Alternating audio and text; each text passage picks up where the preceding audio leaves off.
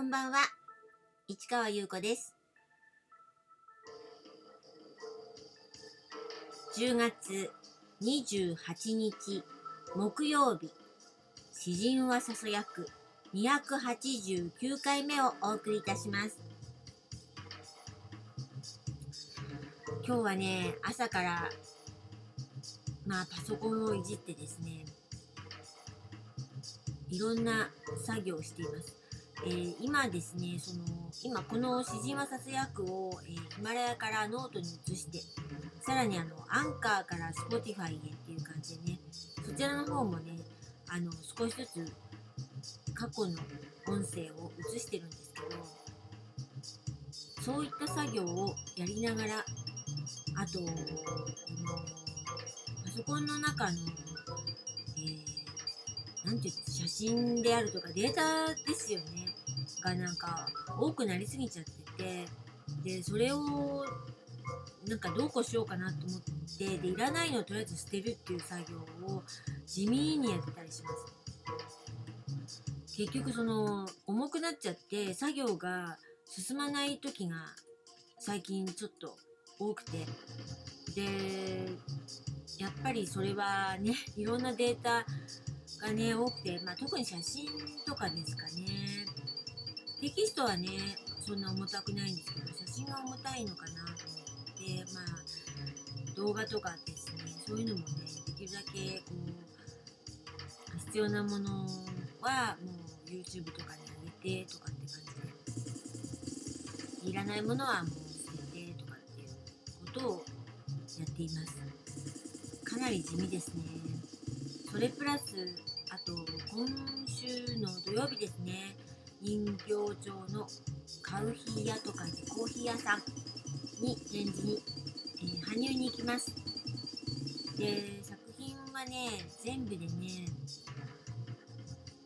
えー、詩が、えー、6点あるんですよね。あのそれぞれの詩に日本画の香川名泉さんが合わせて絵を描いてくださるんねでそれがえーと、同じ場所に私の詩と名泉さんの日本画が、えー、並ぶという感じですかね。で入ってあのお店へ入るとですね右手にこうなんか椅子がこう並んでるんですけど向かい合う感じの椅子がでテーブルがあってそこのところにあの展示スペースがあってでそこに、えー、1点ずつそれぞれあの作品を出す感じです。それが4箇所あってで突き当たりの壁で右側の壁に、えー、私の詩と明生さんの日本画が並びさらに、えー、左側の壁に、正面なんですけどちょうどあのお手洗いに行くところがその真ん中であるので右と左に壁が分かれる感じなんですけどね。で左手の方が、えー、私のあの詩の作品です。でこれがタイトルの「孤独遊戯」です。今回の2人展のタイトルそのままのものなんですけど孤独遊戯を展示します。そしてそのそこから角になる感じで、左側の壁ですね。ちょっとくり抜いた感じの細長いあの展示スペースがあるんですけれどもそこにあの香川明生さんが、孤独遊戯のに合わせた絵画をそこに展示します。っていう感じです。で明生さんはねもう一点何か小さな作品を展示すると、え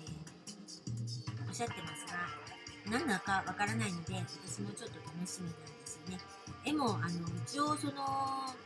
DM はがき用にあの画像を送ってもらったんですけどやっぱり実物とは違いますよね。特にあの絵は違ったりするのでちょっとドキドキします。そしてあの私の作品に対してどんな風に思って合わせて絵を描いてくださったのかなって思うと、うん、かなり緊張と、えー、ドキドキ感ですかね。そういうのがあります。で私もですね今回は販売作品ということなので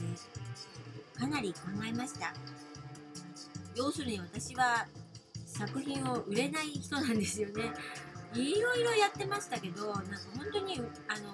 詩人をささやくの中でもたまに話しましたけど売れる作品？巷に売れる作品という意味ではなくこれを売るという作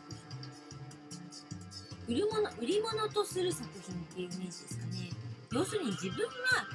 売るのか売れ売っていいのか売れるのかってことなんですよ。でそういうものができるのかっていうことが常にあのありまして。で何度かそのそういうこれ売るためのね売るもの売る形にどうしたらいいかねなんていろいろいろいろねなんか言われたりとかしたんですけど売れないんですよね。あのそのものが展示作品だからこれがなくなっちゃうと